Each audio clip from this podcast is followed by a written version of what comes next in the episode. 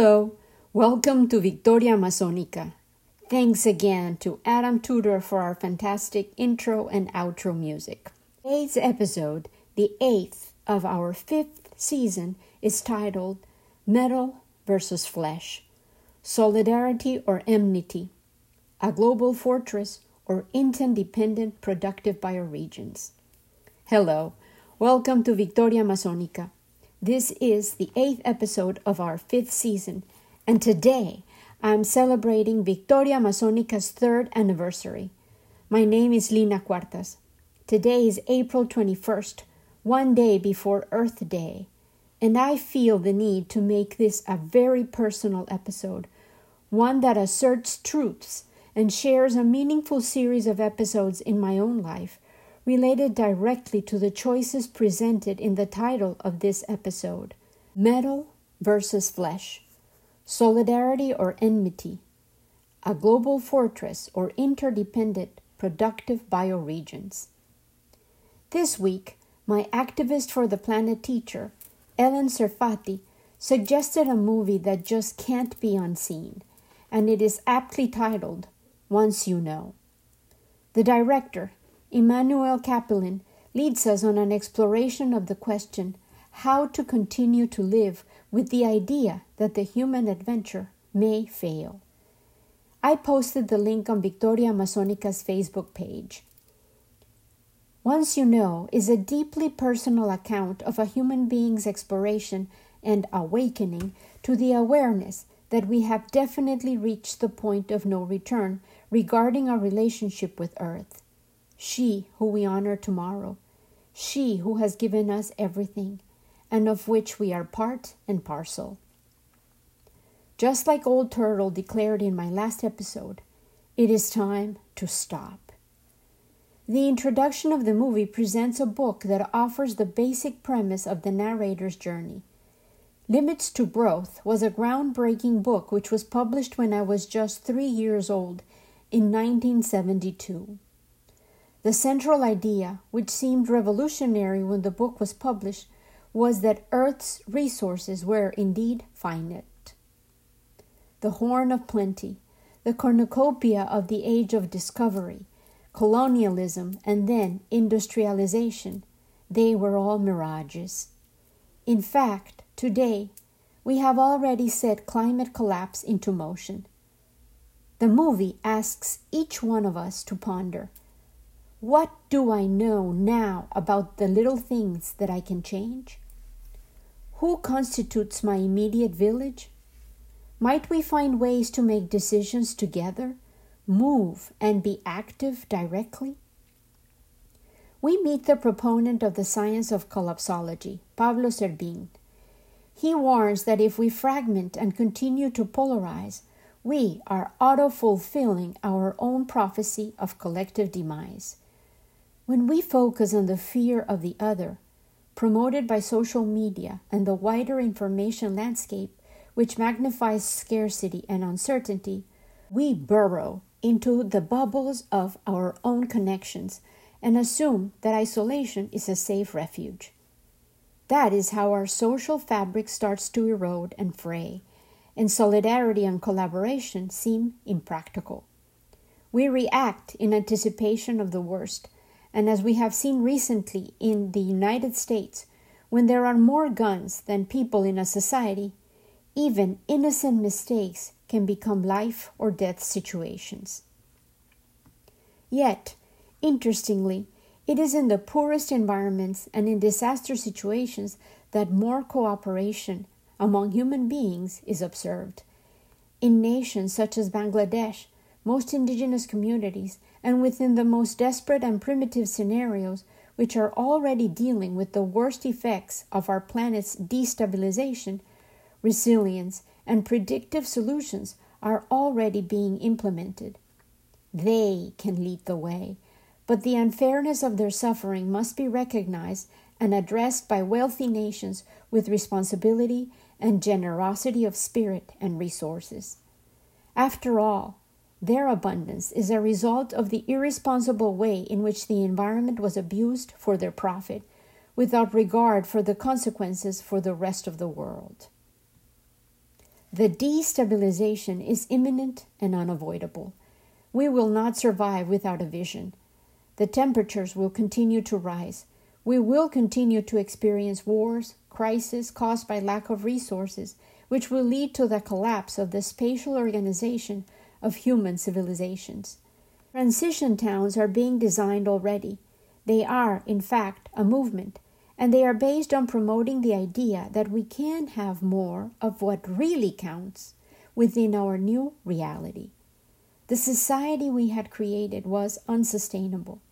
The immense human tragedy will traumatize us all. But we must accept our vulnerability and mortality. Nothing we have created or mass produced so far has managed to shield us from our deaths. At this point, unfortunately, no gentle transition is possible. Will we be capable of inventing new rules for ourselves and collectively do what we were unable to realize as individuals? Richard Heinberg, one of the experts consulted in the movie, reminds us that oil came into the scheme of human production and lives just 150 years ago. His lifelong studies and books have demonstrated that the science is clear, and he has personally made changes to his life and has published and discussed publicly about his findings. He highlighted with urgency and anxiety that we must each postulate what our post oil lives will be like. This requires the realization of the end of unsustainable growth. We certainly live on a finite planet. We cannot continue to sacrifice more and more people in poorer countries for a few wealthy nations to continue to enjoy life as they have formulated it, disregarding its effect on others. This is, in effect, the fortress world we have erected. We have to call out and identify the enemies, the polluting industries, which in fact are criminal, protected by corrupt political systems and the financial institutions that have enabled the continued decimation of our environment. The demonstrators, questioners, activists, denouncers, so many of whom are killed and jailed daily, are nature defending itself. The question we will have to reiterate, as it will determine our future, is Will we diverge, or are we capable of enacting solidarity? Helplessness and hopelessness can certainly choke us, as the narrator of the movie expresses honestly.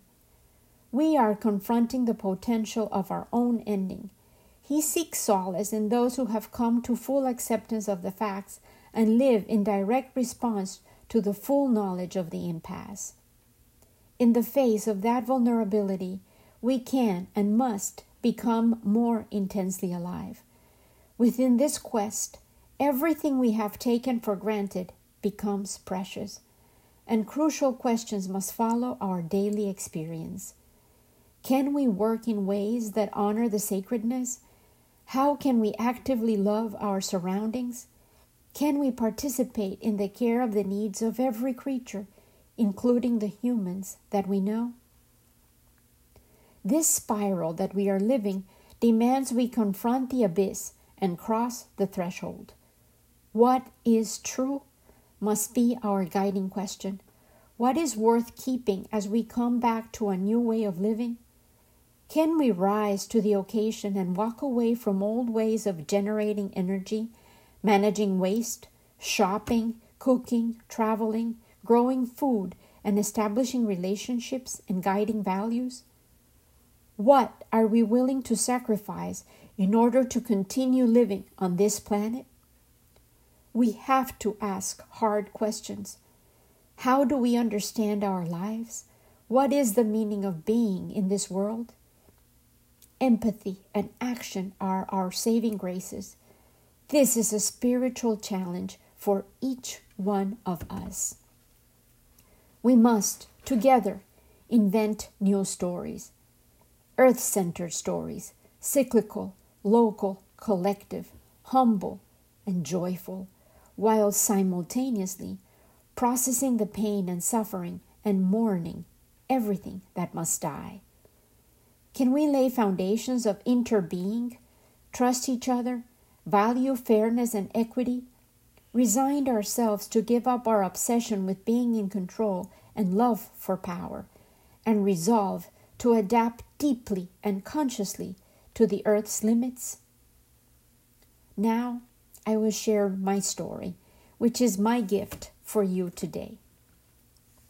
Immigrant I am, born in faraway lands I am, seeker of better horizons, lover of peace, opportunity, and the open road.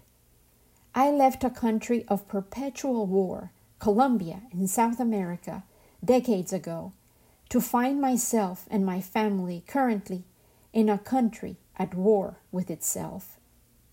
America's love affair with guns is aiming directly at its own heart, betraying its potential, annihilating its promise, shattering its individual and collective aspirations.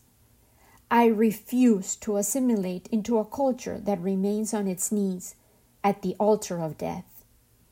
In this land, where women are denied the right to make decisions about their lives and their bodies, the right to hold an instrument of death trumps others' rights to make mistakes, to live without fear, to be fully and unapologetically, to read, to voice, to vote, to question, to learn.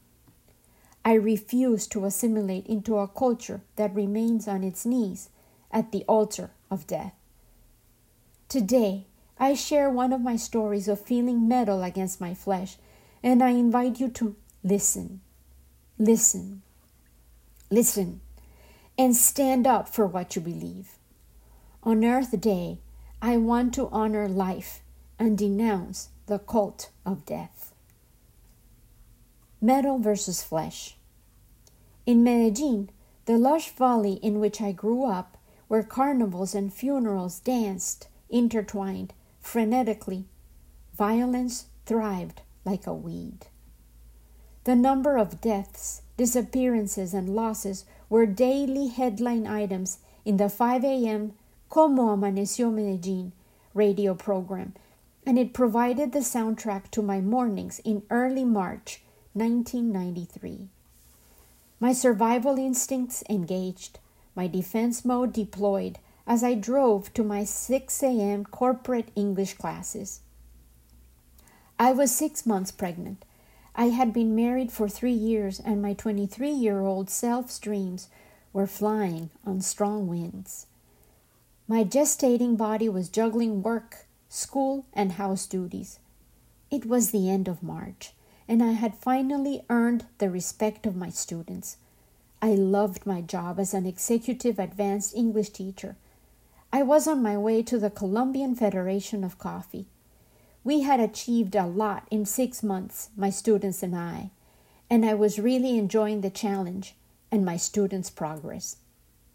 I stopped at a red light. I was just a block away.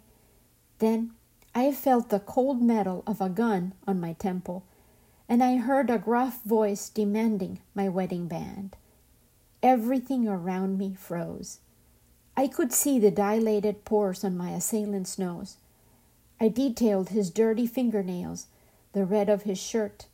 I saw his darting bloodshot eyes. I smelled his breath.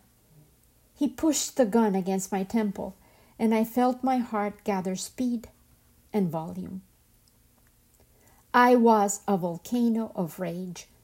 I saw people staring at us, aware of the situation. No one dared move.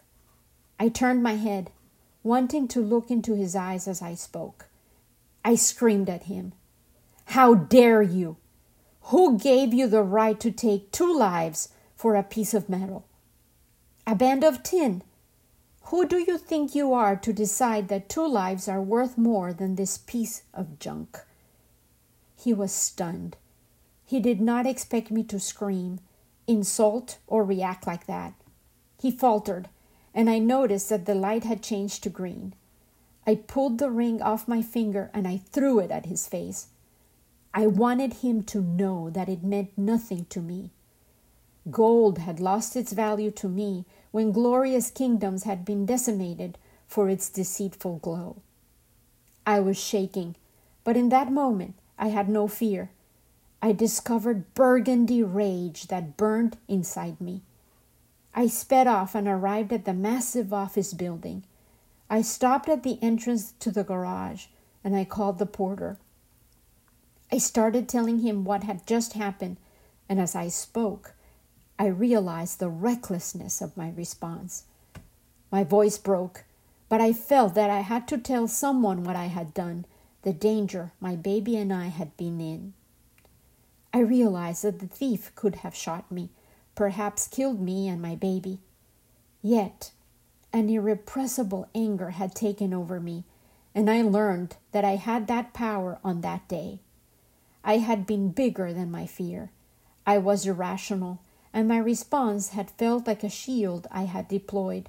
An unknown incensed woman had shown up and responded. That was one of my many encounters with my mortality in the streets of Medellin. Just one of my victorias amazonicas when a gun had been pointed at me.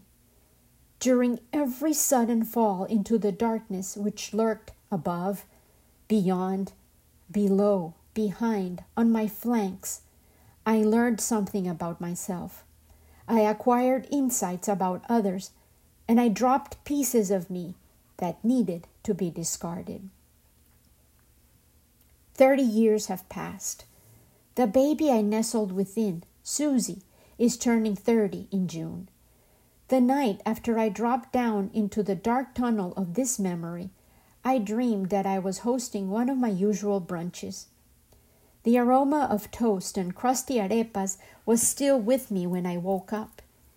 In the dream, from which I awoke abruptly, I had just asked one of my friends what she would prefer to go along with her hot chocolate. I remembered that I had been at the sink, scrubbing blood off a pair of my husband's white pants, the kind that he had worn in the Amazon as required by the hospital dress code. I could see the water overflowing the sink, pooling around my feet, but I told my friends not to worry.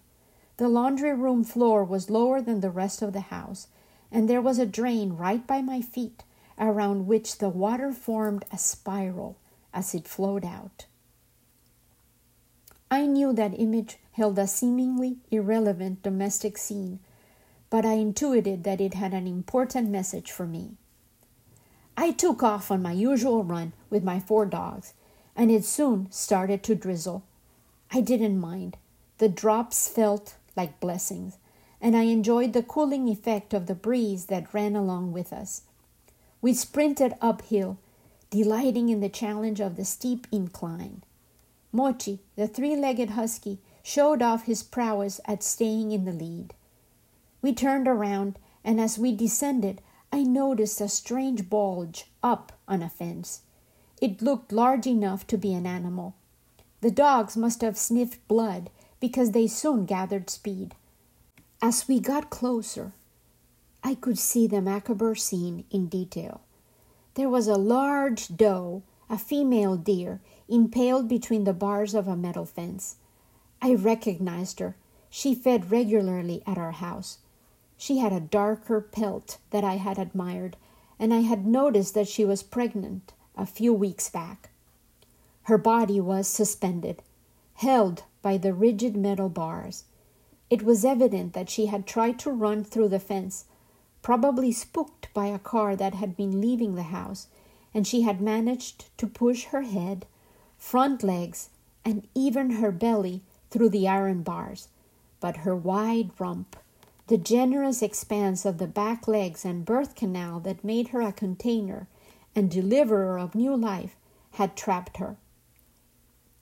The deer's eyes were wide open and I could instantly picture her agony in my mind's eye, desperately thrusting forward, trying to escape the trap, and slowly suffocating the fawn inside, dying inside its mother's broken body. I was pulled into a vortex of sadness. There was a large bite mark on the doe's left flank.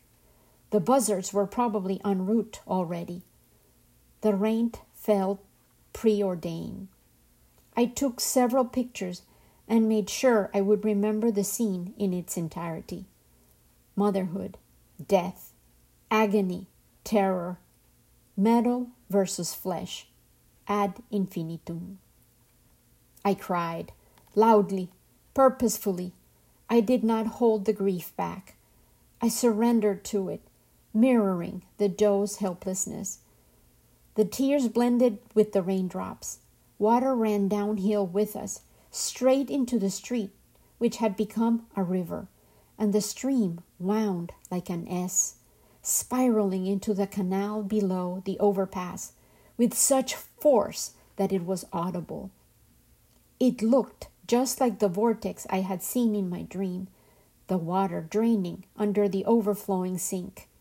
Time and life flowed like water, unbound, freely, vigorously, and I was merely a witness.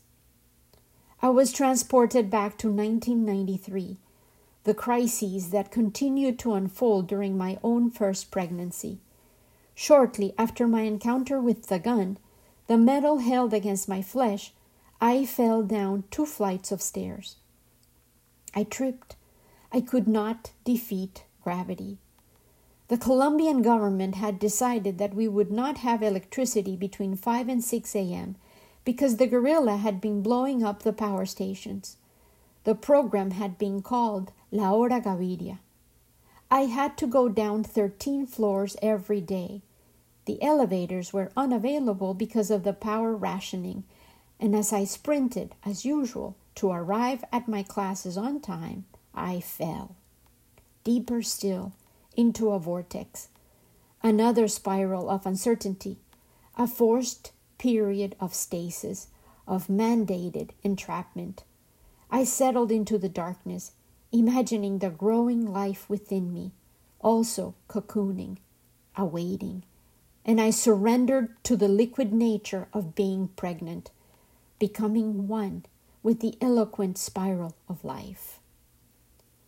I then remembered the unusual dream that I had about my mother, right after I had finished rewriting the memory of her train accident about a month ago, which was another brutal encounter between metal and flesh. In my dream, she was attending a party at my house. She had been wearing her grandmotherly splendor, the willing playmate persona that she deployed when my children were small. She was immersed in a game with many little ones, throwing eggs at a target on a wall. She was breaking the eggs, throwing them with gusto, squealing with delight when the whites and yolks splattered to the floor. Then the eggs would reconstitute as if they had little feet the shells would find their mate, summon their content, and seal themselves, only to crawl up to the large bowl of eggs to be broken again. The line of delighted egg breakers kept growing, yet it was obvious that my mother was the leader of the lovely mayhem. I had titled it Pilarica's Cone, but today it becomes the golden thread that illustrates the gestational power held within both life and death, tragedy, and the promise of rebirth. Today, I will close with a message that echoes this theme of hope, of belief in the unquenchable thrust of life to assert itself, voiced in a message meant for all of us, alive on planet Earth at this moment, pregnant with possibility, and heavy with the gravity of the consequences of our decisions. It's a message from the Hopi Nation, and it was delivered in Oraibi, Arizona. You have been telling the people that this is the eleventh hour. Now you must go back and tell the people that this is the hour, and there are things to be considered. Where are you living? What are you doing? What are your relationships? Are you in right relation? Where is your water? Know your garden. It is time to speak your truth. Create your community. Be good to each other. And do not look outside yourself for the leader. This could be a good time. There is a river flowing now very fast. It is so great and swift that there are those who will be afraid. They will try to hold on to the shore. They will feel like they are being torn apart, and they will suffer greatly. Know that the river has its destination. The elders say we must let go of the shore, push off toward the middle of the river, keep our eyes open and our heads above the water.